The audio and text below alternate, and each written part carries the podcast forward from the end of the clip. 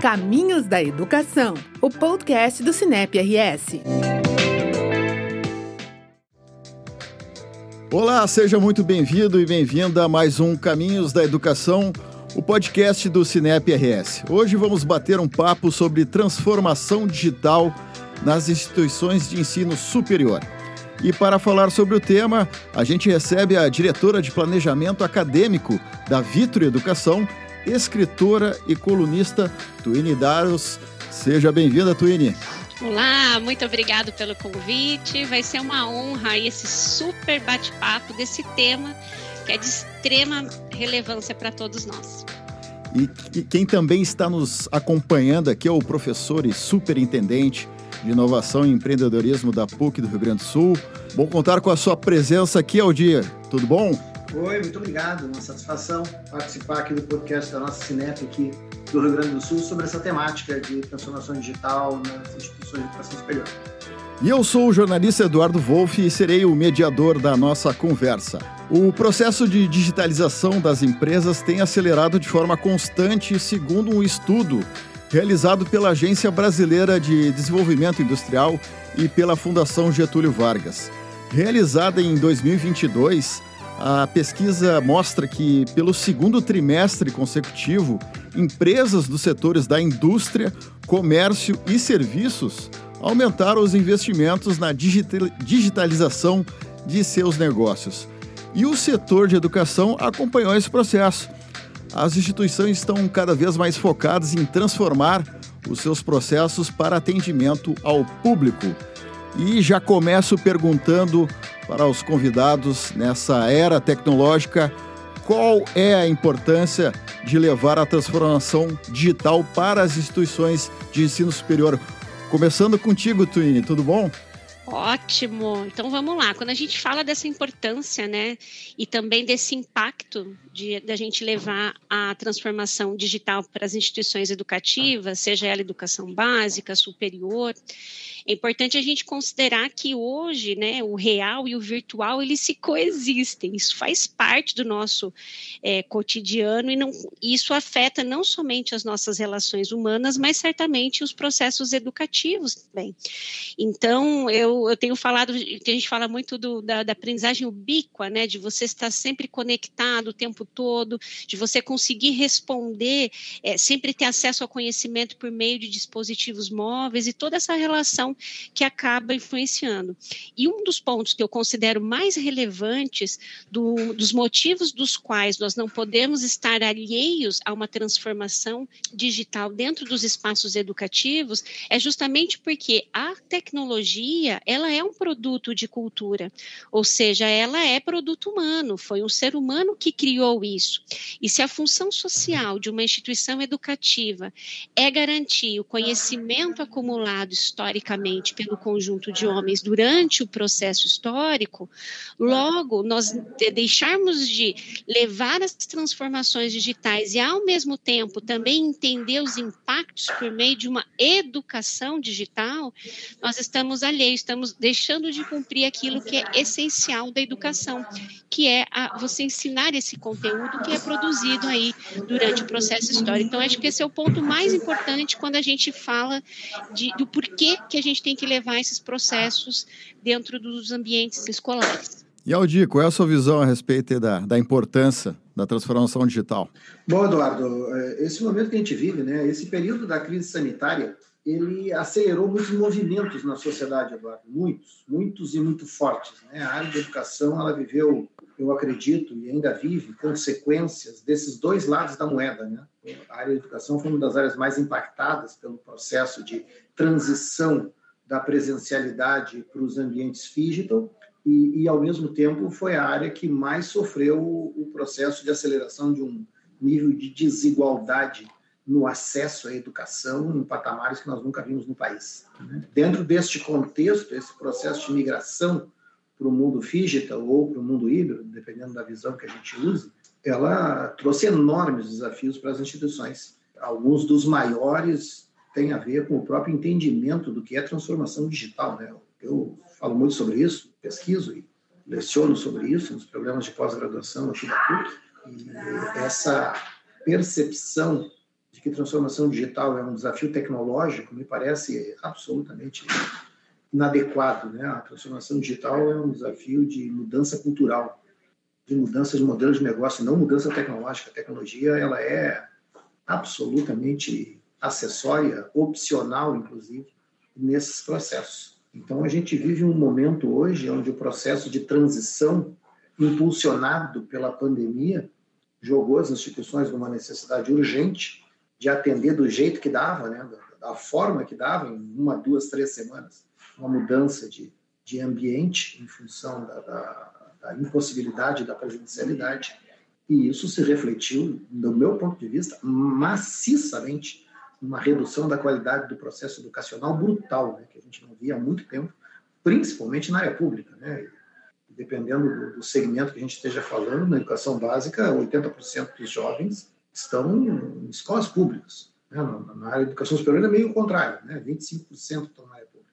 Mas o, os desafios gerados a partir daí foram enormes. E na área de educação, quando a gente pensa o papel da educação no desenvolvimento de uma sociedade, os desafios que a gente tem são enormes. A começar pela recuperação de um patamar mínimo de qualidade comum. Né? Uma coisa é tu jogar todo o ambiente físico no mundo remoto, virtual, e outra coisa é tu garantir uma qualidade mínima em processos educacionais que já viviam no Brasil, de um modo geral, um problema de qualidade muito forte que a pandemia acelerou. Então, eu, eu vejo como um enorme desafio que começa pela própria compreensão do que é transformação digital quando a gente fala, porque muitos segmentos do mundo dos negócios, vamos dizer assim, já estavam acostumados com isso, né? desde varejo, é, transportes, diversos segmentos. A área educacional não, a gente teve um impulso agora com a pandemia muito forte. E uma dificuldade de compreensão do que isso significa nos pegou no pior momento, né? no momento em que a própria educação brasileira já estava em xeque. O atraso gerado pela pandemia nos jovens, principalmente na educação pública, é enorme né, de enormes desafios. Então, por outro lado, né, esse é o lado vazio do copo. O lado cheio do copo é que tem oportunidades incríveis né, de, de, de desenvolvimento dessa, desse processo de recuperação de um patamar de qualidade no mundo que mudou, que não é mais um mundo presencial, é um mundo físico, não é um mundo, um mundo físico, é um mundo é um mundo online, é um mundo social que se estabelece num, numa, numa esfera completamente diferente do que era quatro, cinco anos atrás. Aproveitando o gancho do, do Aldir referente à cultura, de que maneiras a gente consegue trabalhar uh, para mudar a cultura da instituição e preparar para o meio acadêmico? Twine. É interessante, é bem esse ponto que, que o Aldi nos traz, acho que você chama atenção para uma coisa importante. Acho que nós, como educadores, profissionais da educação, enfim, a gente precisa se questionar, né?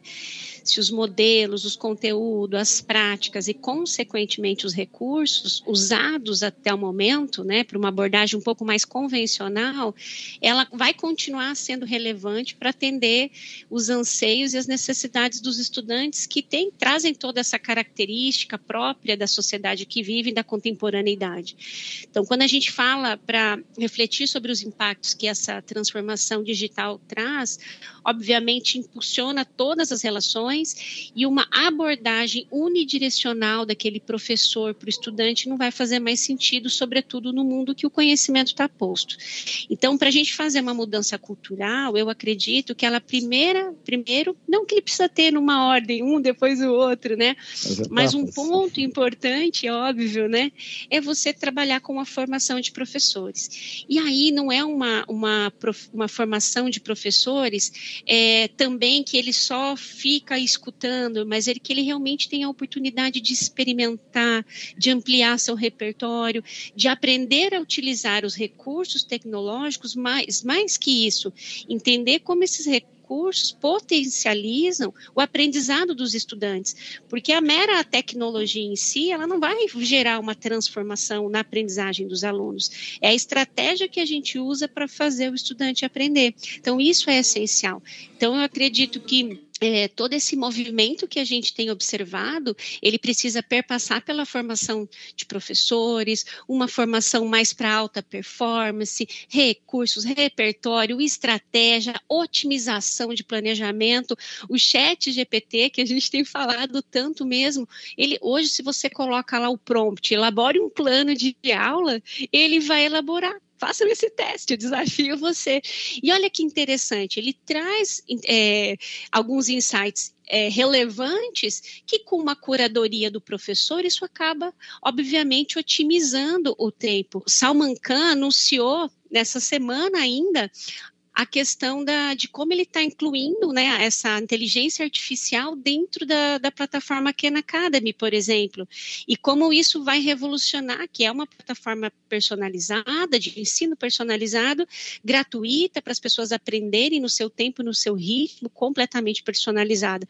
Então, a gente já está vivendo esses movimentos, mas nós não estamos com ele ainda completamente democratizado, ainda existe um distanciamento né, entre escolas que precisam se adaptar, outras que precisam agariar recursos, outros que precisam compreender a importância disso. Então, nós estamos em níveis de compreensão desse processo muito diferentes quando a gente olha para o nosso cenário brasileiro. E Aldia, sua visão é a respeito da, principalmente da cultura que já tinha mencionado.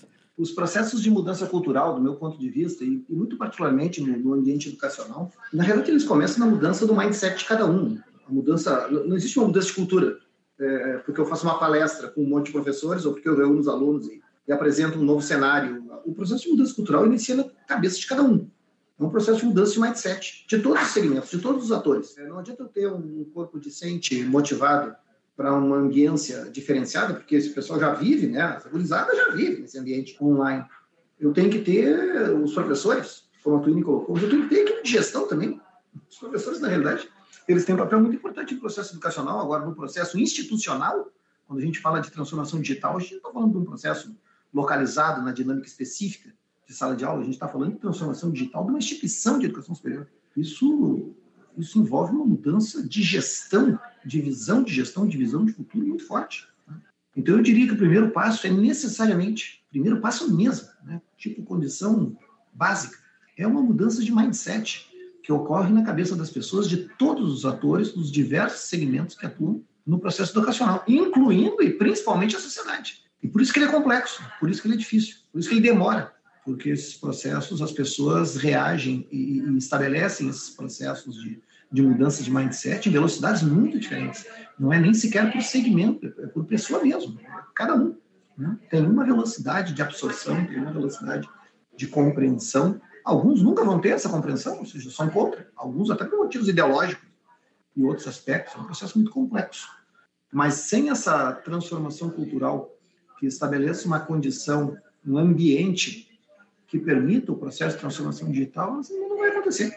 O que vai acontecer é nada muito diferente de quando, há 20 décadas, duas décadas atrás, ou três décadas atrás, a gente parou de escrever no quadro negro e começou a usar reto projetor tinha gente que pegava o que rabiscava no quadro negro e colocava no reto projetor, dava na mesma, só que tinha luzinha. Agora a luzinha da vez é o mundo online, que simplesmente passa de um ambiente para outro, com luzinha piscando, e está todo mundo achando que mudou alguma coisa. Não mudou nada. Né? Muda quando muda a cultura. Por isso que a transformação digital é um processo de mudança de cultura, é um processo de mudança, aí falando do ponto de vista organizacional, de modelo de negócio. Né? Não é simplesmente a passagem de uma aula que era no, mundo presencial para um momento em que o, processo é, é, mediado por tecnologias online de aprendizagem. Então, sem dúvida nenhuma, para mim, o primeiro ponto é a mudança do mindset individual, isso tem que ser trabalhado com o conjunto dos atores, respeitando a velocidade e respeitando a capacidade de absorção, a velocidade de absorção de cada um. Ou seja, pessoas, é disso que eu estou falando. Um outro aspecto que eu acho que é muito importante, que eu diria que é o segundo, é a questão que envolve visão de futuro, né? Eu tenho que construir uma visão de futuro. Uma coisa é, lá em 2020, é, apareceu um fenômeno externo, totalmente desconhecido, meio assustador, vamos dizer assim, que lá pelo dia 15 de, de março, fechou a capacidade da gente se movimentar, ir para a rua, os alunos virem para a escola, os professores virem para... Aquilo ali gerou um processo de mudança abrupto, radical, onde a gente fez O que deu do jeito que deu, para na minha instituição aqui, em 15 dias, a gente estava com todos os alunos presenciais é, em ensino online, do jeito que deu. Né? Isso que é uma coisa. Já foi uma boa mudança de mindset, né, Odinho? É, mas, mas é um troço violento, um troço brutal, do ponto de vista de. Outra coisa é a absorção disso e a construção de uma visão de futuro aonde eu passo de uma percepção de um, de um, de um locus educacional presencial para um locus educacional físico.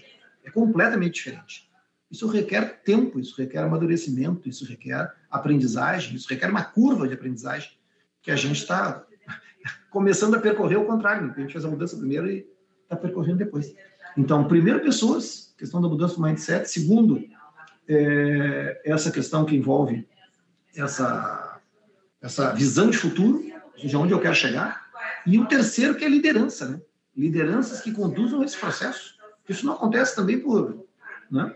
Não acontece, de novo, como eu digo sempre, que eu acho muito engraçado, né? Não é reunir todo mundo numa sala, num auditório, num ginásio, e agora nós vamos mudar. Nós vamos todos para lá. Não é assim que funciona. Né? Aliás, na área educacional, às vezes é o que menos funciona. Né? Quando eu digo vamos todos para lá, aí sim que a maior parte não vai, mesmo que seja bom. Então, eh, pessoas, né? mudança de mindset. Dois, construção de uma visão de futuro poderosa, né? que inspire. Que, que... E três, lideranças que consigam, eh, que tenham a capacidade de orquestrar esse processo de transformação. Lideranças na área de gestão acadêmica, lideranças na área pedagógica, lideranças, inclusive na área educacional, da, da, do, dos estudantes, do, do, dos segmentos, é, e mudanças na sociedade, né? a própria questão é, da sociedade, da percepção do que significa isso, da transformação que a gente está vivendo, ou seja, é realmente um processo de aceleração de algo que estava em andamento e foi acelerado. Talvez o que fosse acontecer em 5, 10 anos aconteceu em dois ou em duas semanas é, nesse processo. E agora vem o desafio de estabilizar isso. Só recuperar a perda de aprendizagem já comprovada e analisada que ocorreu nos diversos segmentos do ensino, principalmente na educação básica de novo, é brutal. Né? Nós vamos levar anos para fazer isso. Não estamos falando que nós vamos recuperar isso no final do semestre. Nós vamos levar anos para recuperar isso se fizermos alguma coisa consequente, alguma coisa que realmente venha a ter esse resultado. Então, eu diria isso, Eduardo, na tua pergunta, assim, bem objetivamente, é, mindset, né? Pessoas construção de uma visão de futuro é, poderosa, né, inspiradora, que, que, que motive a comunidade a buscar algo novo, uma nova educação, para uma nova sociedade, para o nosso tempo. E o terceiro, lideranças que assumam esse, esse processo de condução do, do lugar onde nós estamos para essa visão construída é, que desejamos atingir no futuro.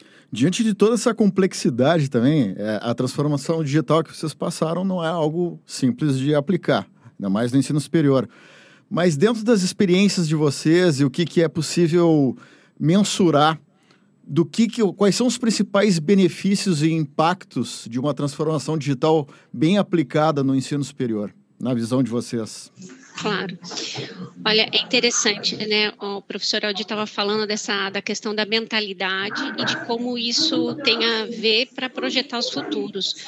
A Unesco, ela recentemente, ela publicou como uma das principais competências, juntamente com o Fórum Econômico Mundial, a importância da gente é, é, de fazer a alfabetização de futuros, né? Ou seja, desenvolver a capacidade de construir os futuros possíveis. Então, por que, que a gente precisa começar a pensar sobre futuros, alfabetização de futuros, sobretudo para as lideranças, como bem mencionado por vocês?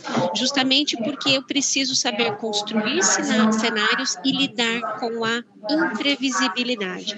Então, esse ponto é fundamental. Então, quando a gente fala de uma mudança, ninguém desenvolve no outro aquilo que não é desenvolvido em si mesmo. Então, de fato, a mentalidade é um elemento essencial, mas para isso requer um desenvolvimento, requer diálogos, requer é, o desejo de, e para isso a gente tem que criar essa necessidade. Na sua visão, de quais são os benefícios e impactos?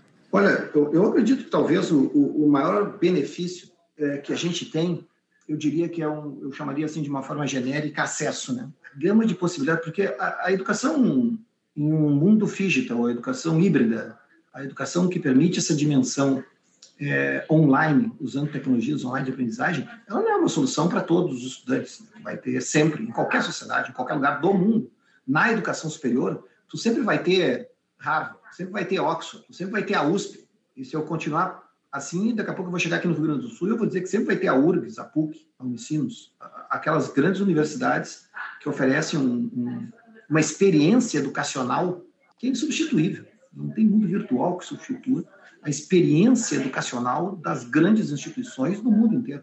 É só olhar com todas essas mudanças que, que, que ocorreram, olha onde vão os filhos das famílias com maiores condições é, no mundo, não é só aqui, inclusive aqui. Eles vão para as melhores universidades do mundo, eles vão para as melhores universidades brasileiras, que é onde tu encontra uma, uma experiência de classe mundial, vamos dizer assim, educacional diferenciada, onde talvez o maior valor hoje em dia, no século XXI, sejam as conexões, sejam as relações que se estabelecem. Agora, a dimensão online, ela oferece oportunidades de acesso para muita gente, para muitos jovens, que não teriam condições, sejam por questões geográficas, sejam por questões econômicas, sejam por questões sociais, de ter acesso a uma educação desse nível. Né? Não dá para todo mundo estudar em Harvard, simplesmente não dá. Então, eh, não dá para todo mundo estudar na USP ou na Unicamp. Então, na realidade, para mim, Eduardo, a maior vantagem quando a gente acelera esse processo de abrir essa dimensão numa visão híbrida da educação, abrindo a, dimensão de uso de tecnologias mediadas tecnologias online, é o acesso, porque a gente vai continuar atendendo na educação superior as grandes instituições, aquela parcela, vamos dizer assim, da sociedade que teve a, a felicidade, a sorte, não sei nem que termo usar, né? as, as, as condições de ter acesso a uma educação diferenciada, né, de, de, de padrão é, muito elevado, é, mas amplia uma barbaridade para muitos jovens, por diversas razões, de novo, desde geográficas até econômicas, passando por todas as coisas intermediárias, inclusive políticas, de acesso. Então, para mim, a maior vantagem é essa. Depois aparece um monte de outras coisas, mas respondendo bem objetivamente a tua pergunta, é acesso. E o grande desafio para mim é qualidade, né? É como fazer isso com um padrão mínimo de qualidade. Como fazer isso sem cair num espaço de precarização do processo de ensino, de mercantilização do ensino. As dinâmicas educacionais no Brasil, o Brasil é um dos países do mundo que tem o maior nível de educação é, privada é, com fins de lucro no mundo. Não é que não possa ter, todos os países do mundo têm em algum grau, mas no Brasil é algo assustador na educação superior. É algo assustador, completamente desproporcional a qualquer parâmetro que a gente usar de um país é, que a gente considera desenvolvido, vamos dizer assim. Né? Então, essa, essa, essa questão que envolve a precarização e a mercantilização do ensino é muito séria, é muito preocupante nesse processo, porque se a grande vantagem é o acesso, eu consigo acessar muito mais jovens e oferecer uma educação essa educação tem que ter um padrão mínimo de qualidade, né? senão a gente vira o que no exterior se chama degree mills, né? Isso tem no exterior também, mas só que aqui tem numa escala muito maior, que é essa questão da, da, da, venda de diplomas, né? Onde na realidade eu pago quase nada e recebo quase nada também. Né? Posso complementar?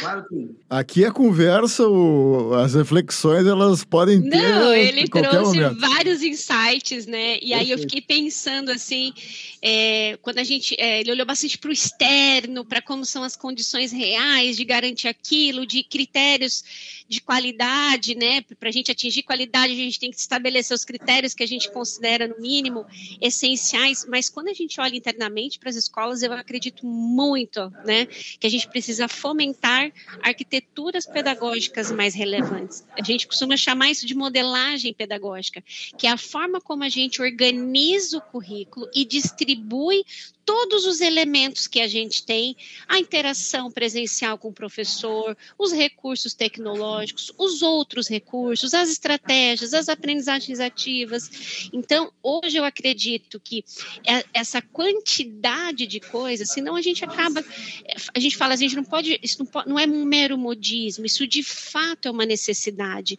Então, não é mero modismo ou um apelo mercadológico, a gente precisa realmente organizar. Só que para a gente poder levar essa transformação de forma saudável, que gera potencial e valor para a aprendizagem dos estudantes, que ajuda o professor no seu planejamento, essa arquitetura pedagógica ela precisa estar organizada, sistematizada, bem definida, uma intencionalidade pedagógica. E aí, curadoria, trilhas, né, ou itinerários formativos, as competências digitais, as equipes multidisciplinares, as atividades extensionistas, elas criam elementos e que vão gerar uma experiência realmente mais relevante.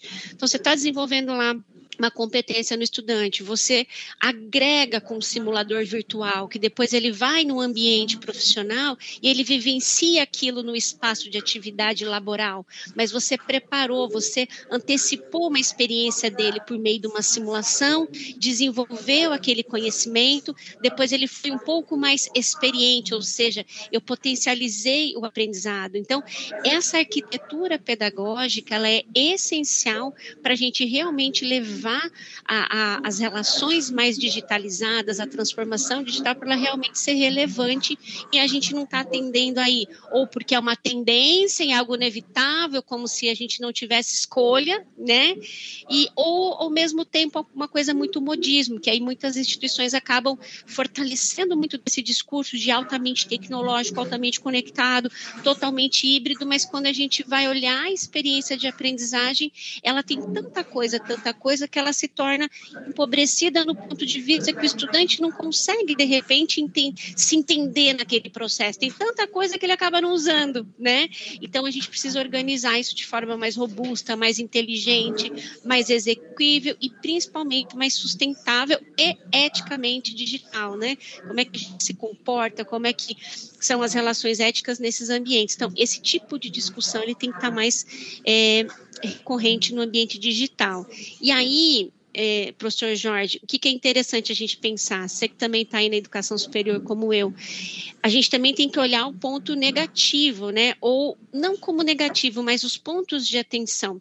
Eu acredito muito numa educação digital, ou seja, eu tenho todos os benefícios, mas eu também tenho alguns fenômenos que já estão impactando os nossos jovens. Por exemplo, cyberbullying, niuísmo, né, hiperconexão. Então você, então a educação digital, discutir a escola, instituição educativa, educação superior no contexto de uma transformação digital, também requer trabalhar com esses sistemas, como eu falei no início, né, porque a tecnologia é produto de cultura e ali você tem toda uma relação social que perpassa ali dentro daquele ambiente. Então a gente também precisa preparar nosso estudante para se proteger, para não sofrer, para ter uma boa saúde e cultivar cultivar relações bastante positivas nesse espaço, cada vez mais conectado, obviamente.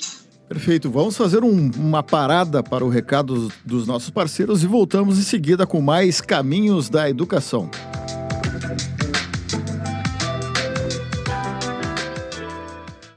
Os principais assuntos que impactam a educação agora têm um espaço dedicado para análise e reflexão. Conheça o site educaçãoempauta.com.br e fique por dentro das discussões e tendências nas áreas pedagógica e de gestão escolar. Toda semana, novos conteúdos em texto, vídeo, infográficos e podcasts. Confira! Estamos de volta com Caminhos da Educação para continuar falando sobre inovação nas instituições de ensino superior. A população estudantil é formada cada vez mais por nativos digitais. Isso faz com que as instituições educacionais precisem oferecer experiências voltadas para esse tipo de público.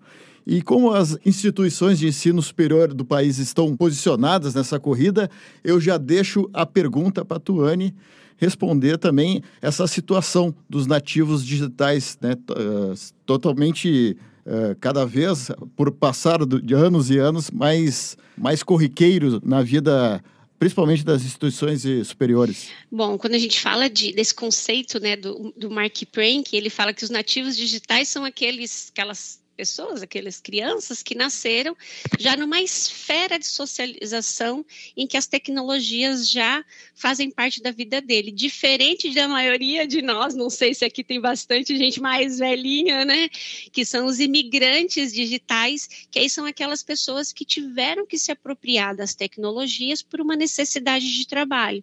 Então, para os mais antiguinhos aí, a gente precisou aprender a usar a ferramenta tecnológica por conta dessas relações mais laborais. Já os estudantes por eles já nascerem imersos nas tecnologias, eles não precisam fazer um curso para aprender a usar no computador. Eles se alfabetizam antes mesmo de. É, eles aprendem a usar a máquina antes mesmo de se alfabetizar, dominar a escrita, por exemplo.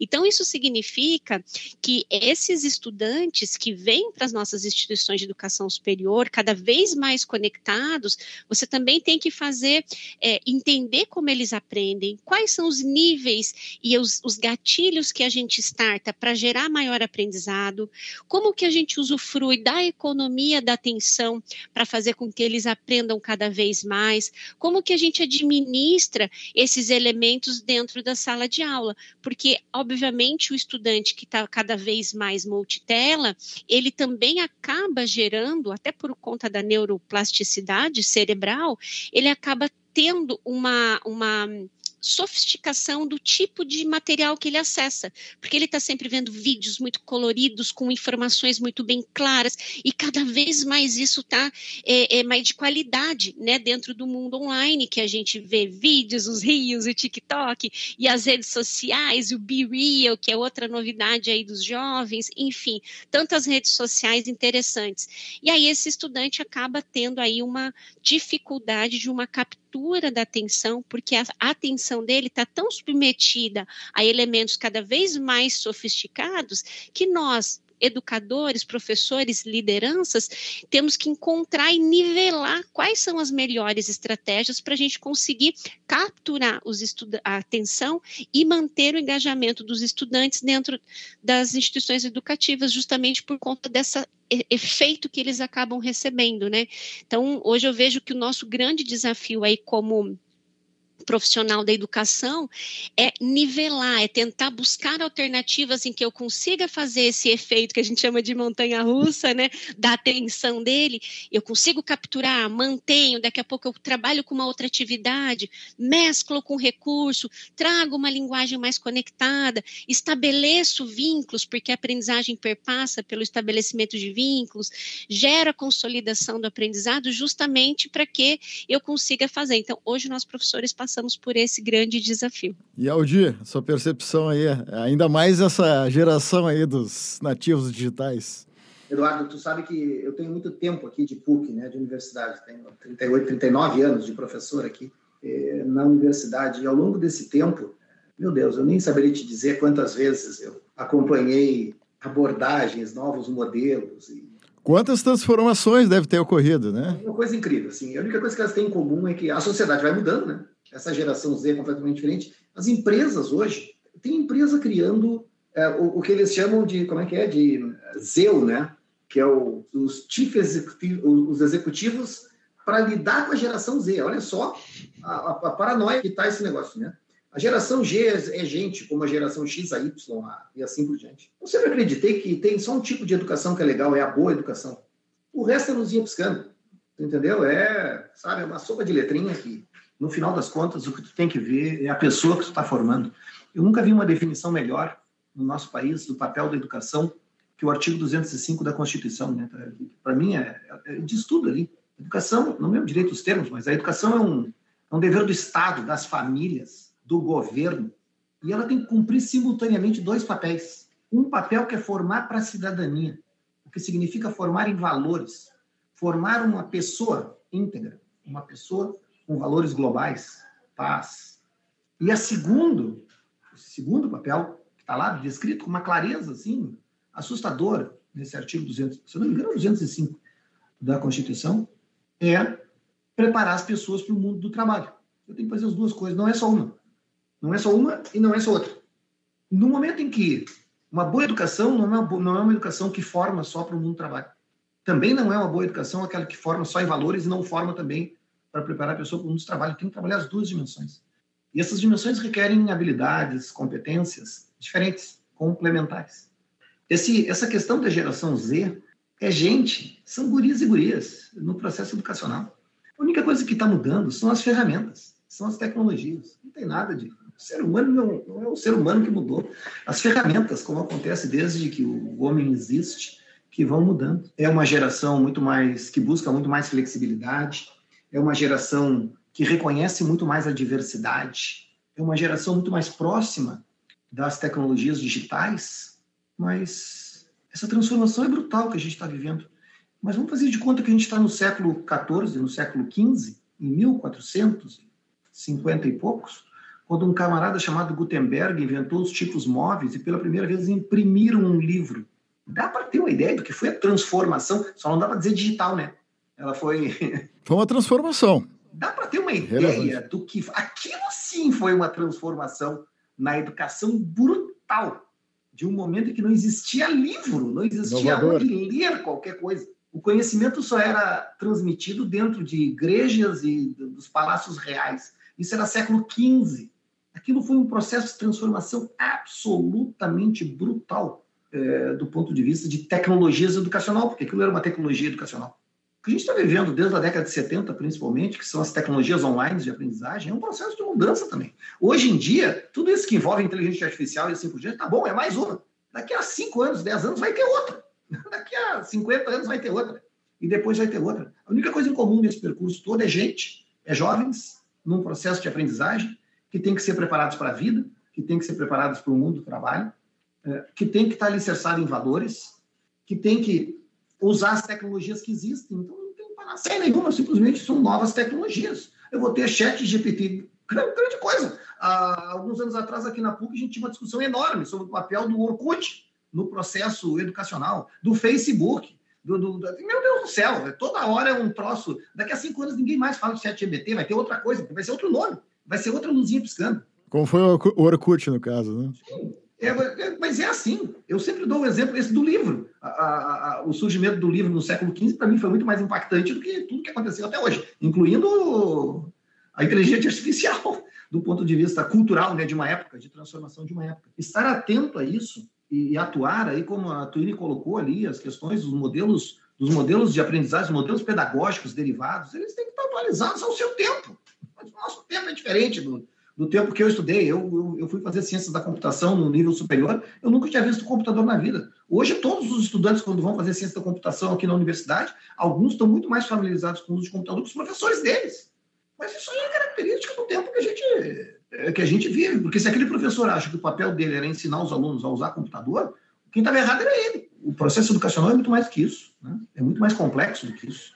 É muito, tem aspectos muito mais importantes do que isso que aí eu volto para o artigo 205 da Constituição. Aquilo ali é a essência de quem é responsável pela educação e aquilo ali é a essência do, do, do que, que, é, do que, que uma educação deve, dentro de uma visão nossa, né, que é a nossa sociedade que gerou a Constituição de, de, de 1988, é formar pessoas com valores, com exercício da cidadania e formar pessoas para o mundo do trabalho. Se o mundo do trabalho está mudando, bom, então eu tenho que mudar também. Eu, eu preciso de uma nova educação para uma nova sociedade eventualmente incorporando novas tecnologias, eventualmente incorporando novas tecnologias digitais. É isso, não tem complexidade nenhuma. Além disso, se a gente consegue encarar isso de uma forma tranquila, a gente foge, eu acho, né, que é uma armadilha que achar, ah, tu vê que sorte, eu estou vivendo exatamente o momento em que o mundo está mudando de uma forma que nunca mudou antes. Ele sempre mudou. A única coisa comum na história da humanidade é a mudança. Não tem outra coisa de dizer isso.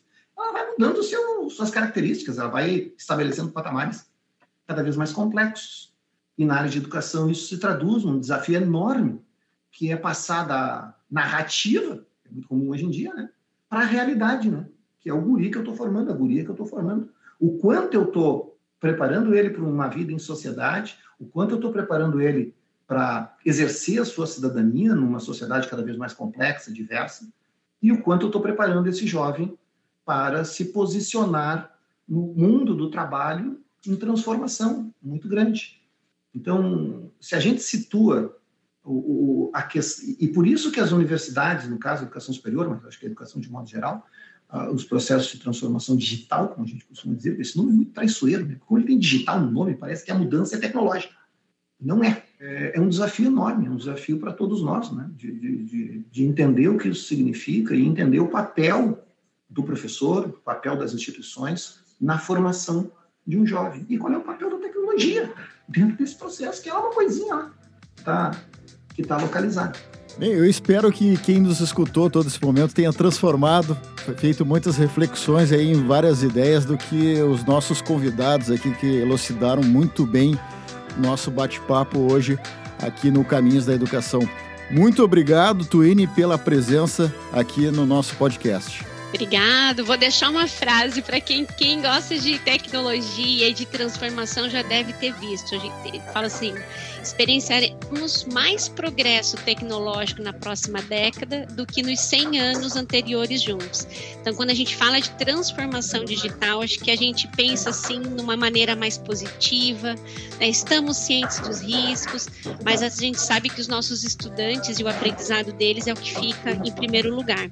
Então, uma alegria estar aqui aqui, contribuir com esse debate. Uma honra estar aqui com o professor Aldir, né, com o Eduardo, e até a próxima. Muito obrigado, professor Aldir, pela presença e pelas todas as, as declarações e as ideias. Obrigado, Eduardo, te, te rever, agradecer o convite, a gentileza né, desse convite, Eduardo, de estar contigo. Tuene, satisfação trocar essas ideias contigo, né, e poder compartilhar e ouvir coisas muito legais como a Tuene colocou e, e esse momento que foi propiciado pelo nosso CINEP de reflexão sobre essa temática é muito importante, é a temática da educação no nosso país. Gostou da conversa de hoje? Saiba que você encontra mais informações no nosso site. Acesse cinep-rs.org.br barra Educação em Pauta para conferir e compartilhar. Fique ligado também nas nossas redes sociais para não perder nenhuma novidade. Eu sou Eduardo Wolff e o episódio de hoje contou com a pesquisa e roteiro da Raquel Carvalho, técnica de Felipe Vilela e coordenação editorial de Dandara Flores, da Padrinho Conteúdo. Um abraço e até mais. Caminhos da Educação, o podcast do Cinep RS.